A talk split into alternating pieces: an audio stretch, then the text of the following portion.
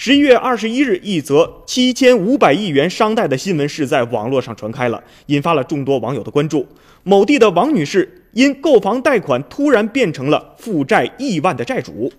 今年六月末，王女士通过房屋中介的朋友买了一套总房价五十九点五万元的二手房，首付支付了一部分现金。在十一月初的时候，王女士的公积金贷款很顺利的就放款了。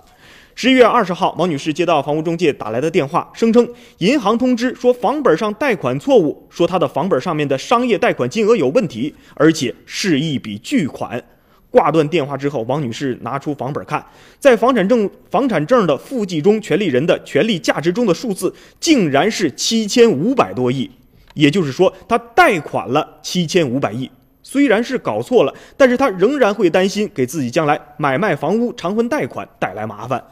十一月二十一日上午，王女士带着房证来到房产大厅，将自己的遭遇讲述了一番。工作人员表示，房本上面贷款数字写错了，这是一个严重的错误，一看就是没有经过审核的。房产交易中心为他办理了更改，将房证上标注错误的商业贷款金额更正为七点五万元。